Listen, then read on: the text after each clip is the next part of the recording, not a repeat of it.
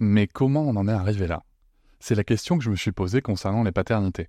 Pour y répondre, je vous propose de découvrir la BD Papa Sapiens, qui raconte l'histoire des pères à travers les âges avec humour et les chouettes dessins de Sévanie.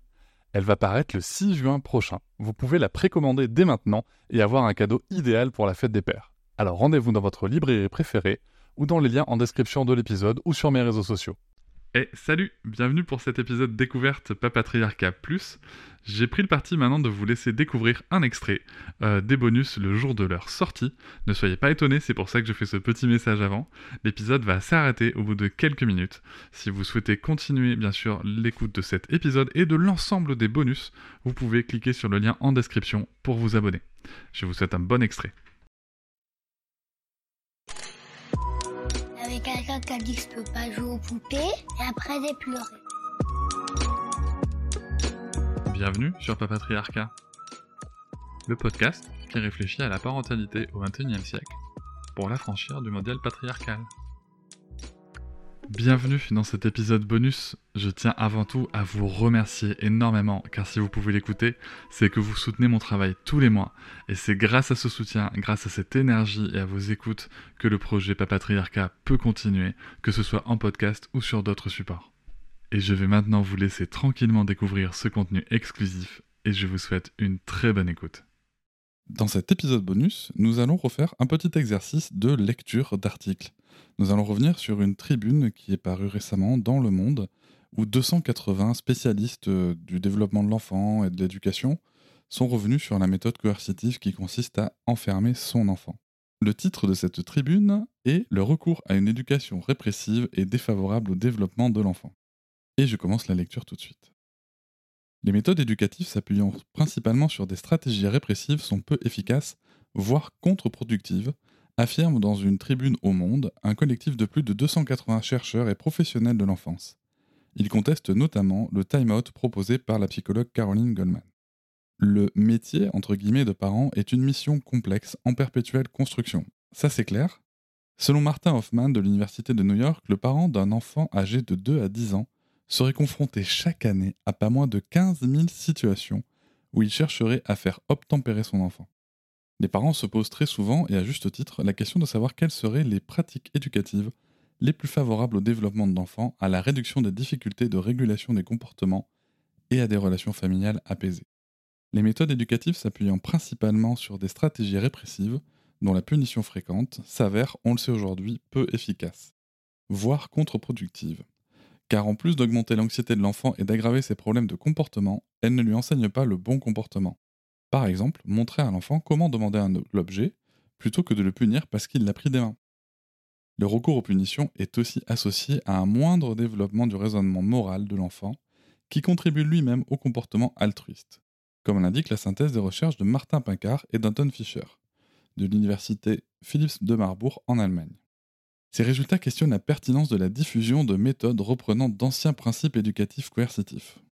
Par exemple, dans l'ouvrage intitulé File dans ta chambre, tiens donc, offrez des limites éducatives à vos enfants, paru chez Interédition en 2020. Euh, alors du coup, je précise, je m'étais trompé, dis donc, de date dans, un autre bonus.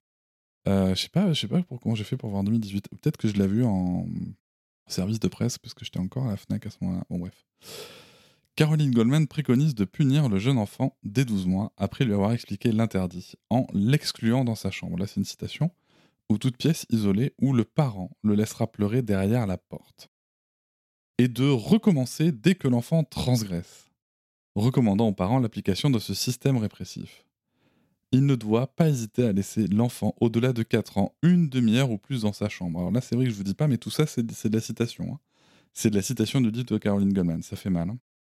Et si l'enfant tente de sortir, le parent doit prolonger l'isolement. Citation Tu viens de gagner 20 minutes de plus dans ta chambre. Là, il y a un sous-titre, des règles précises. Oui, et oui. L'autrice conseille de recourir à sa méthode face aux transgressions, entre guillemets, comme, et là, attention, c'est de la citation aussi, parler trop, faire trop de bruit, râler pour rien, jeter les petits pots de la chaise haute. Bon, la liste, elle est beaucoup plus longue que ça. Hein, euh, le simple fait, il y a aussi euh, exprimer sa mauvaise humeur, ouvrir la porte du frigo. voilà, voilà, vous mieux en rire. Autant de comportements qui sont pourtant considérés comme normaux chez le jeune enfant en raison de son immaturité. Dans un article publié dans la revue Le Carnet elle affirme, deux points les guillemets, La solution tient, selon moi, en deux mots, le time-out. Cette méthode est préconisée par le professeur Alan Kazdin. On ferme les guillemets de la citation. Pourtant, ce dernier exprime ouvertement son désaccord concernant ce qu'elle écrit. Cela va à l'encontre de tout ce que l'on sait grâce à la recherche sur le sujet. Podcast Papatriarcat, épisode 101. Voilà, si vous avez écouté l'épisode, J'en reparlerai après parce que du coup, je, vais, faire beaucoup plus de commentaires. Là, j'ai un truc avec lequel je suis d'accord et dont j'ai participé à la conception. Donc, euh, donc c'est, pour ça que je commente pas des masses, des masses. Mais, mais, vous verrez que dans la réponse du coup de Caroline Gaman, je pense que je vais, je vais beaucoup plus réagir.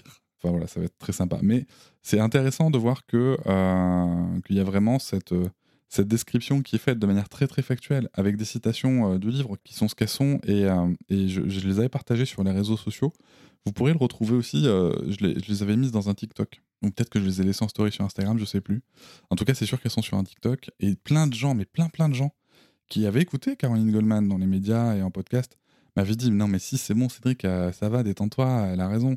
Mais t'as lu son livre? Non, bah viens le lire, mec, ou meuf. Parce que c'est. c'est faut vraiment le lire, quoi.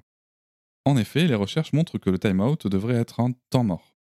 Alors c'est très intéressant cette différence de traduction, on en a déjà parlé. Euh, ça c'est la traduction qu'a demandé dans le texte Franck Ramu, justement parce que le time out, le problème c'est que les gens pensent forcément que le time out, c'est à dire qu'il faut forcément enlever l'enfant de là où on est, ce qui n'est pas le cas. Donc devrait être un temps mort n'excédant pas 4 minutes, comme le précise Andrew Riley de l'Oregon Health and Science University et ses collègues. Le time out n'est pas préconisé pour un très jeune enfant peu à même de comprendre le sens de cette mesure et n'ayant que peu les capacités de contrôle de ses comportements. C'est vrai que la plupart des recherches, euh, alors la plupart des recherches indiquent que le, le, time-out, euh, euh, alors pas avant 3 ans, il n'y a personne qui dit que ça sert à quoi que ce soit avant 3 ans, à part, les psychanalystes. Hein.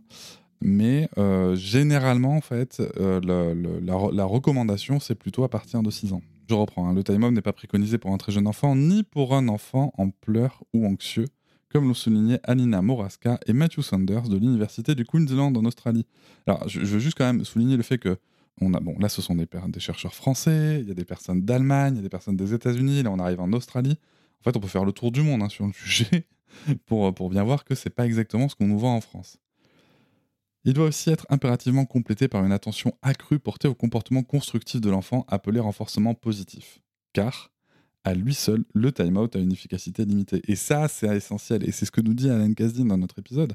C'est que, en fait, le time-out en soi, on peut, enfin, on est là à se focaliser sur la punition en France. On ne pense qu'à ça. Alors qu'en fait, c'est le renforcement positif qui va être intéressant. Et vous on a déjà fait des épisodes sur le conditionnement, sur le fait qu'on pouvait voir ça comme du dressage et tout. En fait, moi, je vois ça plutôt vraiment, encore une fois, comme une proposition de solution euh, relationnelle et comportementale auquel notre enfant n'a pas accès. C'est marrant parce que euh, hier, J'enregistre cet épisode le 29 euh, mars. Hier, euh, par vidéo interposée sur TikTok avec euh, Rémi de Kinoko Rémi, je sais pas si vous connaissez, c'est quelqu'un de très sympa et je dis des gens parce que sa famille aussi que je connais est très sympa, sa, compagne et sa fille, et, on s'entend très bien. Et du coup, il y avait un petit débat justement là-dessus parce qu'il commentait une vidéo et, moi je disais que en fait, il y, a des moments aussi où il y a des comportements qui sont en fait des stratégies qui se mettent en place et où un de nos rôles de parents, je pense, enfin je pense, euh, je pense parce que je, l'ai vu dans la recherche aussi, c'est de transmettre d'autres comportements. Et l'exemple que je donnais, en fait là c'était sur le fait de chouiner, en fait, lui il interprétait ça comme mais, si l'enfant chouine, c'est que l'enfant pleure. Ben non, pas que en fait, pas que. Euh, parce qu'il y a certaines situations, et je pense que là tous les parents qui, écoutent euh, vont reconnaître ces situations, où on voit bien que notre enfant, en fait, il utilise, non, il n'est pas en pleurs, hein, il n'est pas, il pas submergé par l'émotion, c'est juste qu'il chouine on a le droit d'utiliser ce mot, chouine. Et en fait, euh, chouine pourquoi? Bah, Parce qu'en fait, dans ces stratégies de communication, encore une fois, quand je parle de stratégie de communication, il est hors de question de parler de manipulation, hein, c'est pas du tout le propos. C'est juste qu'en fait, l'enfant, qu'est-ce qui se passe? Euh, Et je vais vous donner un exemple avec ma fille quand elle dit qu'elle a faim.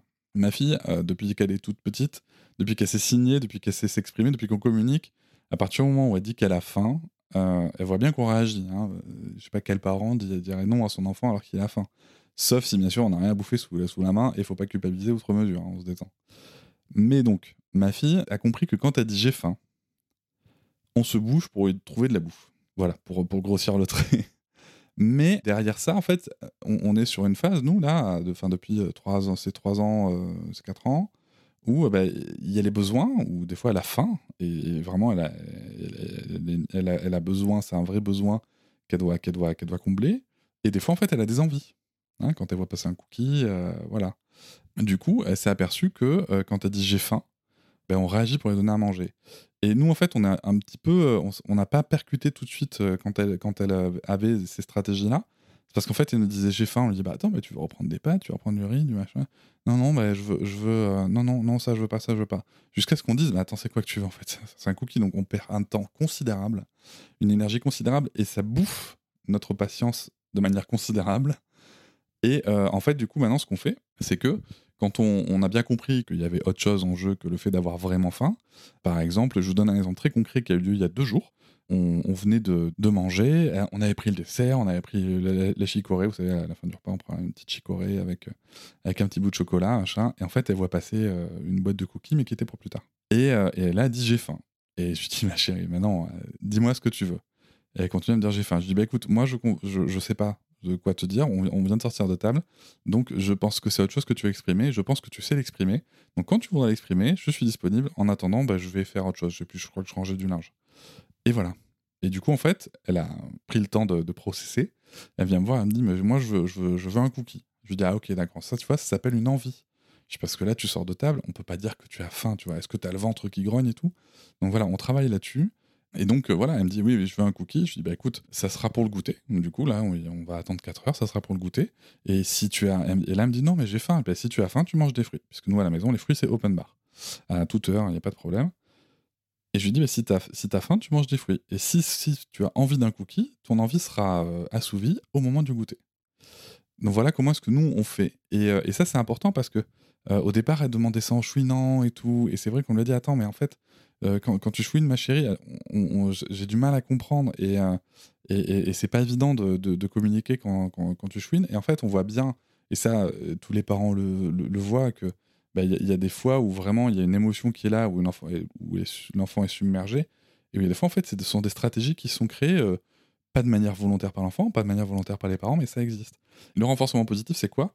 Bah, C'est que maintenant, ma fille, quand elle me dit quand elle vient voir en me disant mais papa euh, je voudrais ça je voudrais bah, imaginons qu'elle ait commencé par dire directement ah papa tiens je veux la boîte de cookies je, voudrais je veux veux manger un cookie. Mais la première chose que j'aurais répondu c'est ah mais tu vois c'est vachement clair quand tu me le dis tout de suite c'est top ma chérie. Et ça aurait pas changé le fait qu'on va le manger au goûter quand même. Donc voilà tout ça c'est pourquoi je vous dis ça parce qu'on a tendance à voir le renforcement positif une espèce de truc de manipulation non à un moment c'est juste permettre à notre enfant de comprendre quelles sont les stratégies les plus efficaces dans la communication. C'est-à-dire que là, je ne cherche pas à changer mon enfant, je ne cherche pas à changer qui elle est, je cherche à lui donner des stratégies, des solutions relationnelles et comportementales efficaces et pertinentes pour interagir avec son environnement. Je voulais faire cette petite euh, précision parce que euh, je vois aussi fleurir euh, alors, on va pas se mentir, hein, du côté de l'éducation bienveillante, des fois, il y a quand même des trucs un peu bizarres. Et je vois fleurir des posts disant que euh, féliciter son enfant, euh, euh, renforcer des comportements, ça serait aussi de le manipuler et ça serait extrêmement violent. Enfin, non, à un moment, c'est notre job aussi. L'imitation marche, mais l'imitation ne fait pas tout. L'imitation est très puissante, mais l'imitation ne fait pas tout. On peut aussi faire des, des, renforcements comme ça qui sont nullement un changement de personnalité, mais juste comprendre qu'à un moment, on interagit avec un environnement et qu'il y a des stratégies qui sont plus efficaces que d'autres dans la société dans laquelle on vit. Ce qui est très marrant d'ailleurs, c'est que les stratégies qui sont efficaces chez nous ne seront pas forcément efficaces dans un autre foyer, et les stratégies qui sont efficaces dans la culture française ne sont pas forcément les mêmes dans d'autres cultures. Donc tout ça, c'est très très très intéressant. Mais euh, voilà, je voulais faire euh, vraiment ce point pour, euh, pour qu'on se détende un peu sur le renforcement positif, parce que des fois, je, vois des trucs quand même, et je me dis, bah du coup, je me dis en toute sincérité, je me dis, mais je comprends que les parents, qui pètent un câble, hein, parce que il y a des fois, on a l'impression que le simple fait de parler à son enfant ou d'exprimer sa propre émotion, c'est une violence. Donc, euh, c'est compliqué. Bref, je ferai peut-être un, jour une autre lecture d'article là-dessus, tiens. Et voilà, c'est la fin de cet extrait. J'espère qu'il vous a plu. Si vous souhaitez en découvrir plus et découvrir aussi tous les épisodes bonus, mais aussi avoir accès aux épisodes un jour plus tôt et ne plus avoir ni pub ni sponsor, je vous invite à vous abonner à Papatriarca Plus au lien en description du podcast. Je vous souhaite une très belle journée. Je vous remercie de m'avoir écouté. Je vous invite à vous abonner et nous pouvons aussi nous retrouver sur Facebook, Instagram et sur le blog papatriarca.fr. A bientôt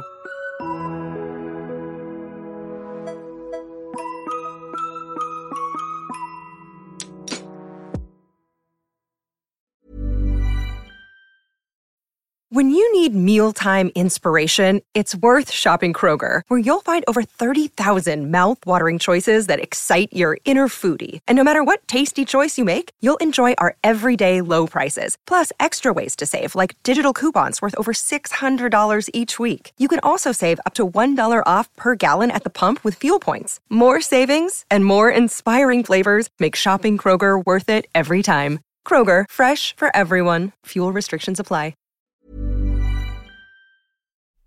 Hop, c'est encore moins. Si tu veux soutenir le podcast, tu peux aussi t'abonner à Papatriarca Plus et découvrir chaque semaine un épisode bonus en plus des 60 déjà disponibles. À découvrir sur tes applis de podcast comme Pocketcast, Castbox ou encore Apple Podcast. À très vite.